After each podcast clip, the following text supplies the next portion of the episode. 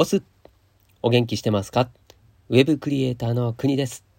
この番組は飲食店を脱サラしてスキルゼロ、経験ゼロでウェブクリエイターのフリーランスとなった僕の日常や気づきを発信しながらあなたを元気にしちゃうそんな番組です。さあ、今日は4月の9日土曜日でございますね。今日は自宅からの放送となっておりますので、もしかしたら家族の移動する声とかですねお風呂に行く音とか聞こえるかもしれませんけれどもご容赦いただきたいと思います。妻にはねこの「オス」って言ってるのをですね鼻で笑われるという事件も起こりましたけれどもめげずに僕は「オス」と言っていきたいというふうに思います。そして 今日のテーマですね。はい今日は土曜日ということでゆるくですね雑談交じりでお話ししたいと思うんですけれどもテーマがですね選択肢があるとなしないではどちらが幸せでしょうかというですね話を考えていきたいなというふうに思ってます。はい、というのもですねまあこれ大前提としてねこの選択肢ってそもそも自分の選択っていうのはできて当たり前じゃんっって思っている人がほとんどだと思うんですよ。今の時代において。なのでこの当たり前に選択肢があるということが意外にですね選択肢があるってことにありがたみを感じていなかったりそれが普通だよねっていうふうに思っちゃうこと自体がですねまあ、贅沢だなというのが、えー、昔の人からするとそうなんですよね。で例えば、うん、僕らがね、まあ、生まれてないような時代っていうのはですねこの自由があるってこと自体がなかったんですよね。だから自分たちが自由になることにそれこそ人生を注いでいるような人たちもいっぱいいたわけですよね。不自由だからこそ自由を求める、まあ、そういう時代があったんだと思うんですが今の僕らってその先人のね方々の頑張りによって何不自由なく暮らすことができるつまり自由な選択ができるっていう今この瞬間この世の中に生きてるわけなんですよ。まあ、それがね前提としてあった中でこの質問なんですけれども選択肢があるとないどっちが幸せということですよね。でまあ普通に考えたらいやそりゃ選択肢がある方がいいに決まってんじゃんというふうに思いますよね。うん、でもねこれもっと深く考えると今現在ですね例えば日本と中国で考えた時にどっちが選択肢が多いのっって言われるとどうでしょうか？この社会世の中の仕組みとして日本の仕組みと中国の仕組みってもう大きく異なりますよね。で中国っていうのはある意味悪く言うと国に支配されているんですよね。で日本っていうのは、まあ、民主主義というふうに言われてますから、まあ、実際そうなんですけどつまり、まあ、国にある程度依存はしているものの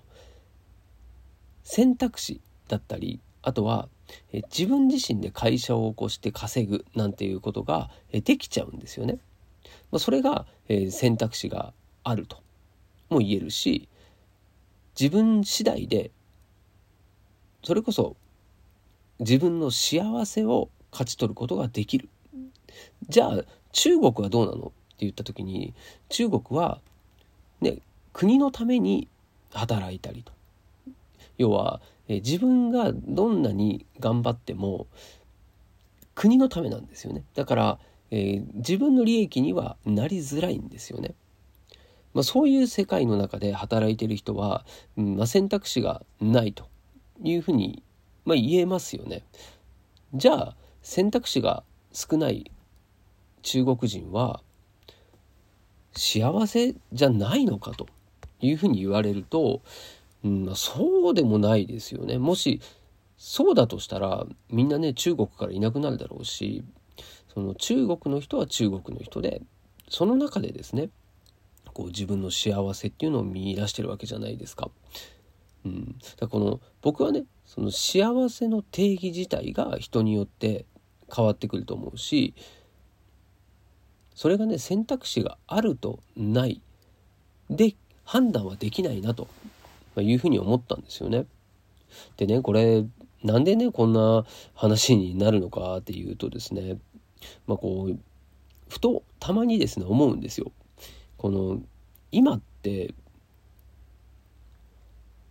一昔前に比べたらこう物も溢れているし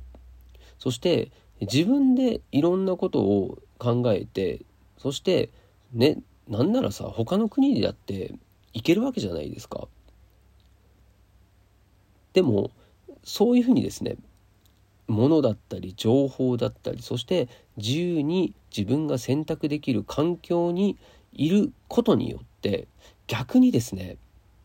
迷ったり悩んだりもしくはですね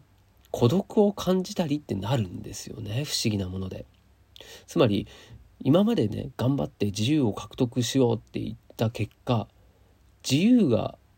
ある今この世の中でうつ病が増えているっていうですね。これって実を言うと流れ的には、まあ、必然だったかもしれないんですよね。つまり何か大きな目的だったり、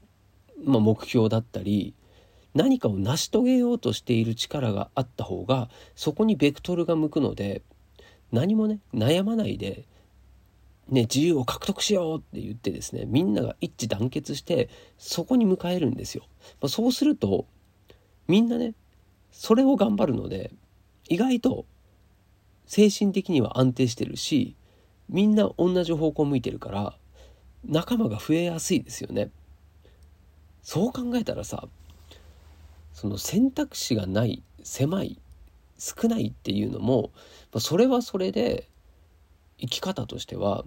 楽しい生き方なんじゃないかなって思うんですよね。うん、まああの戦争をするとかってなるとまた話は別ですけど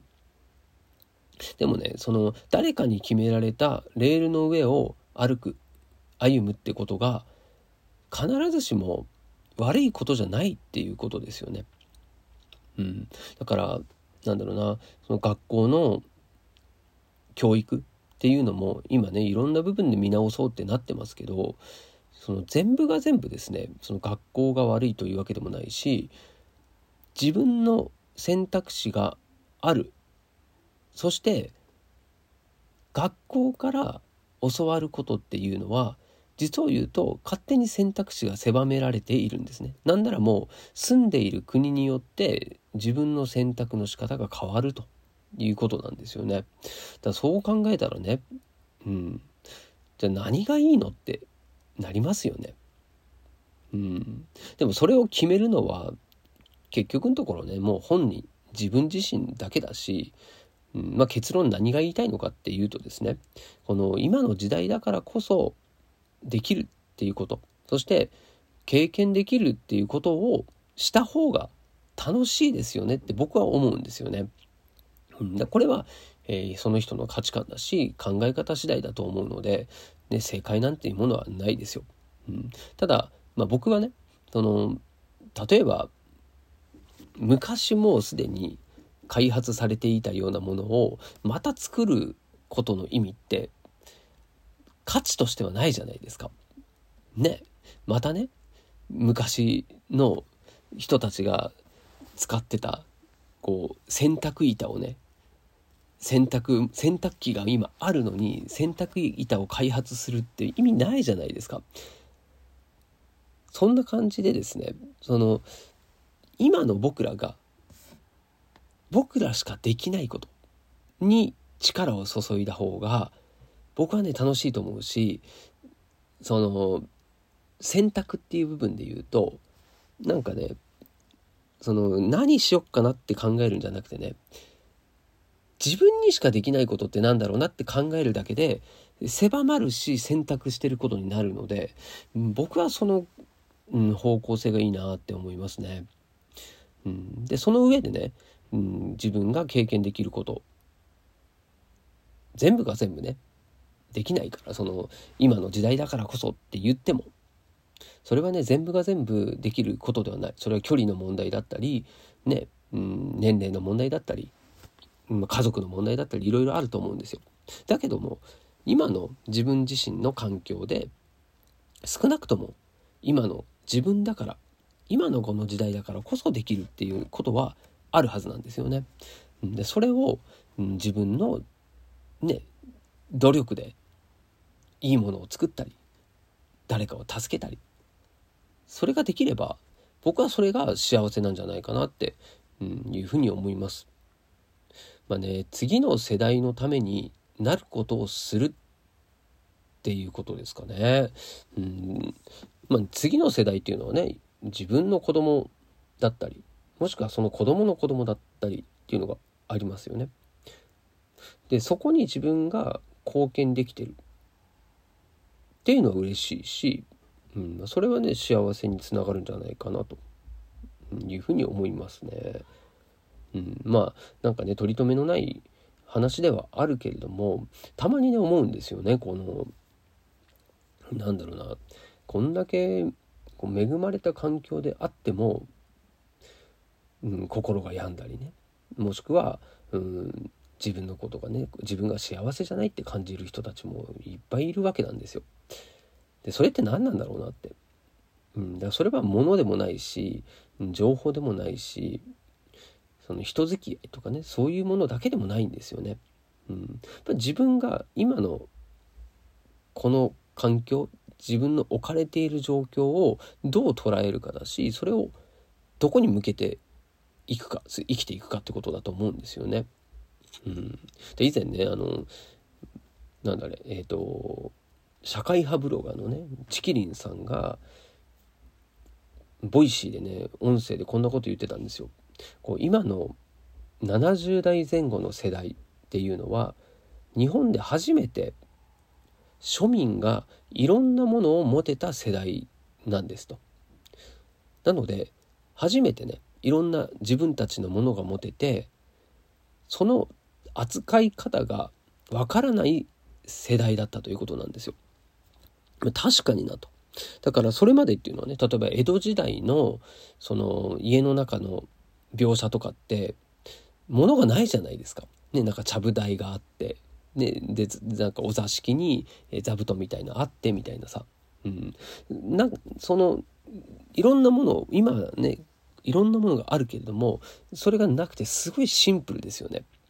それが当たり前だったのが戦後になってでバブルがあってってなった時にそこで初めてねみんな、えー、お金があることによってですねそこに物に投資をしていくようになってそして物にあふれるそういう時代だったんですよね。それが、うん、喜びでもあったし楽しみでもあったんですよね。うん、でいろんなものにあふれて育った世代これが今の40代から50代なんですよね。僕ですよ。つまり物があるのが最初からそもうなんていうそのものがあることが当たり前になって育ったのが我々なんですよ。で今度はじゃあその物にあふれているっていう状況で育った僕らがんこの先何を考えてるのっていう部分とあとは今の20代30代っていうのはそのものに対する考え方っていうのがまた僕らと変わってるんですよね。うん、それはもう物に溢れてしまいすぎてその物の価値っていうもの自体に物の価値のもの、うん、自体にですねこう価値を見出さなくなったわけですよ。これ必要ですかっていう部分のものもあるしでそれよりももっとね違うとこに価値を見出そうとしているっていうのが今の20から30代そしてその次の世代っていうのはもう当たり前にスマホがあって世の中とつながってという世代なんですよ。それはまたですね僕らでは考えつかないような中で世界で生きていく世代なんですよね。だから本当にですねこの、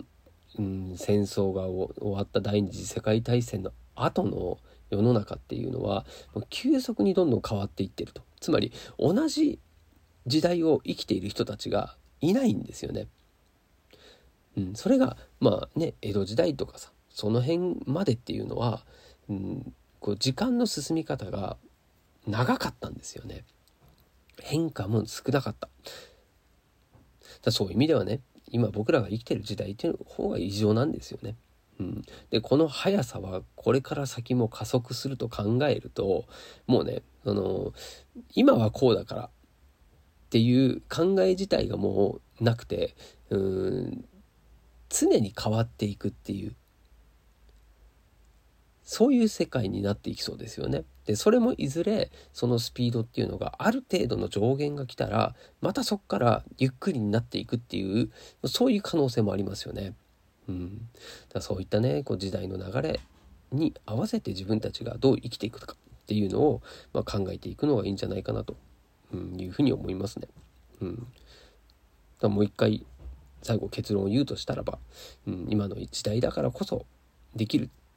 まあ、そういうことをですね自分で考えてでそれを、ま次の世代のためになることをしていこうよというようなお話でございました。はい。ということで、今日も最後までお付き合いいただきましてありがとうございます。お届けは国でした。したっけね